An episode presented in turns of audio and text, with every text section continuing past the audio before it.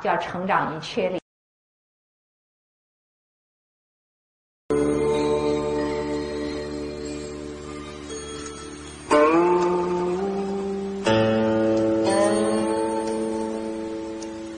第二部分呢，我们就要来分享啊，他的一个成长，叫成长于缺里。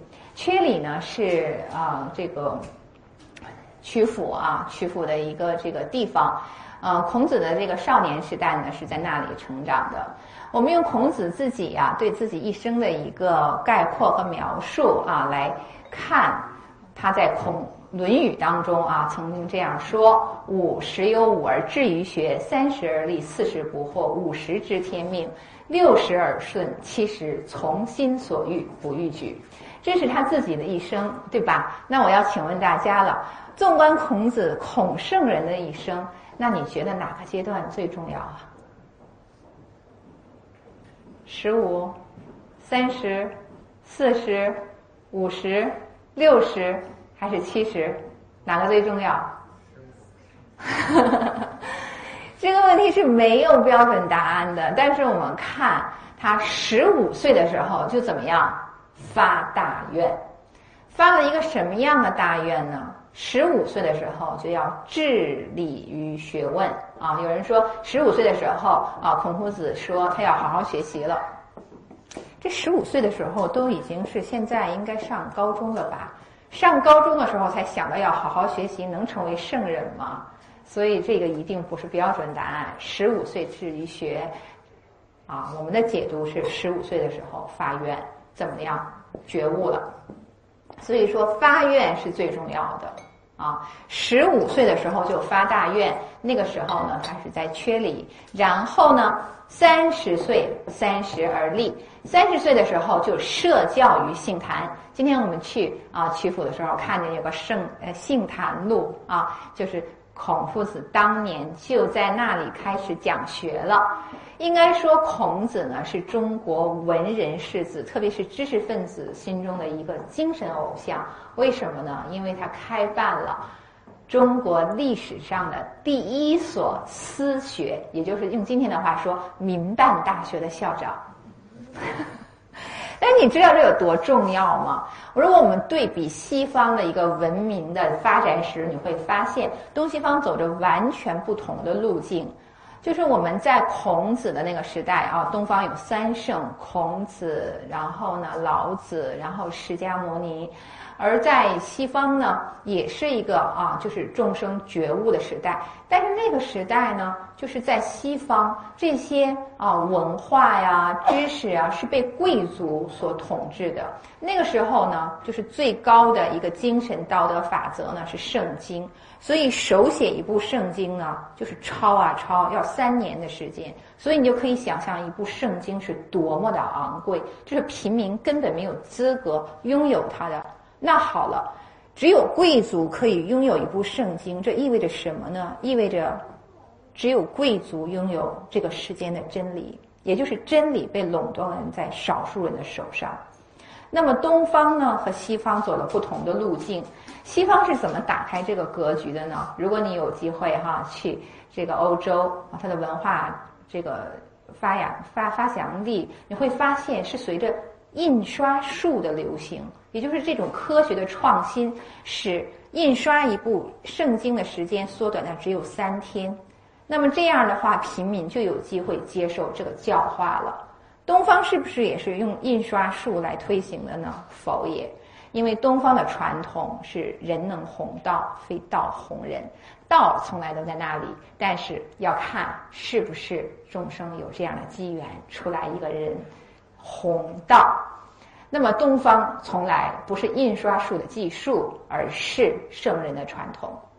所以孔子刚才说到，他实际上呢就是贵族的传统。他八岁的时候呢就有机会入小学，那个时候呢就是私学，是官学，他能够接受教育。那一般的老百姓是根本没有这个机会的。所以在他三十岁的时候，终于完成了他十五岁发的大愿，他开始兴办私学了。这样让平民老百姓也有了接受教育的机会。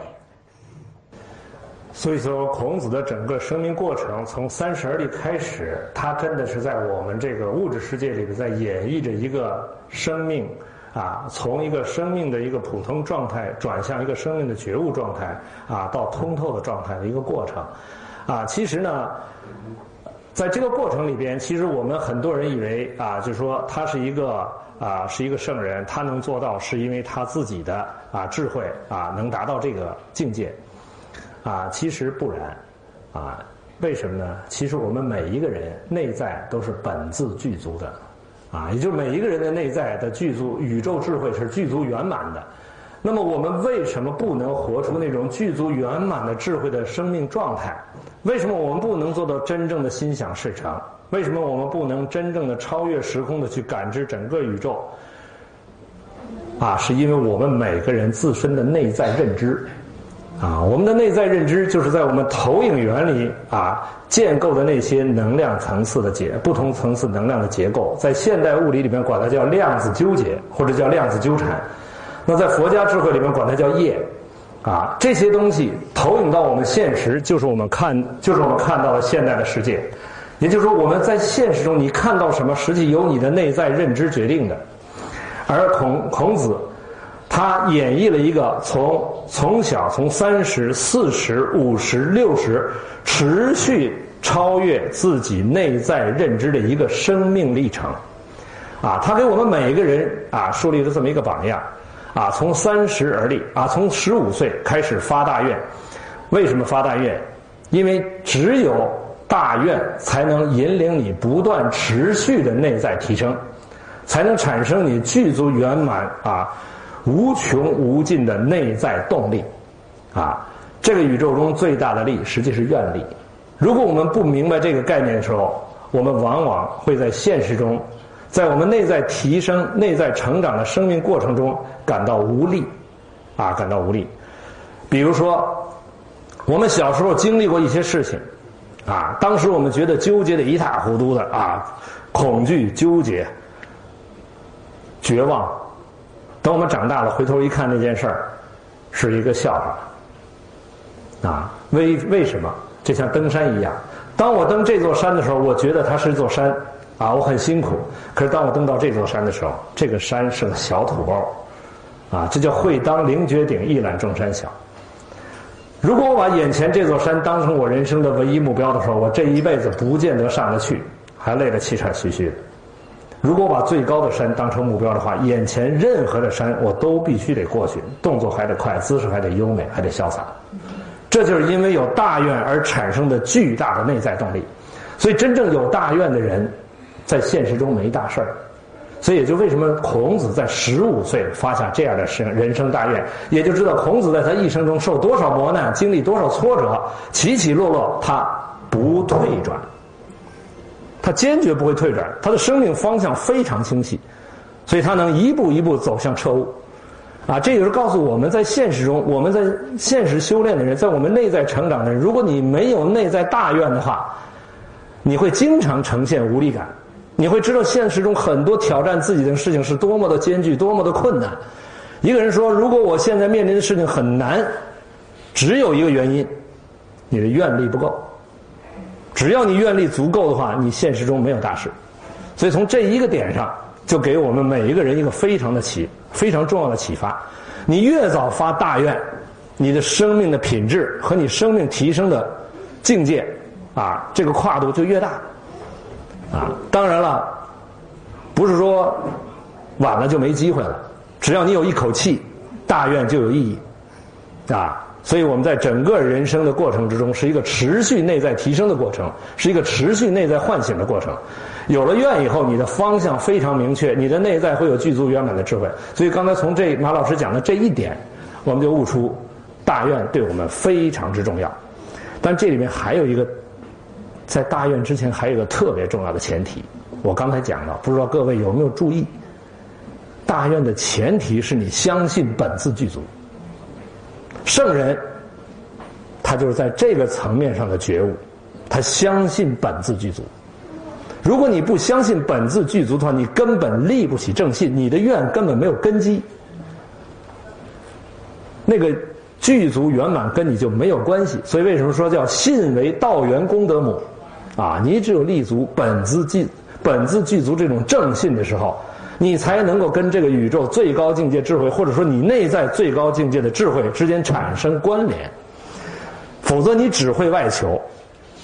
大家注意，外边的所有东西都是三维的相，在我们内在之外的所有东西都是三维的相。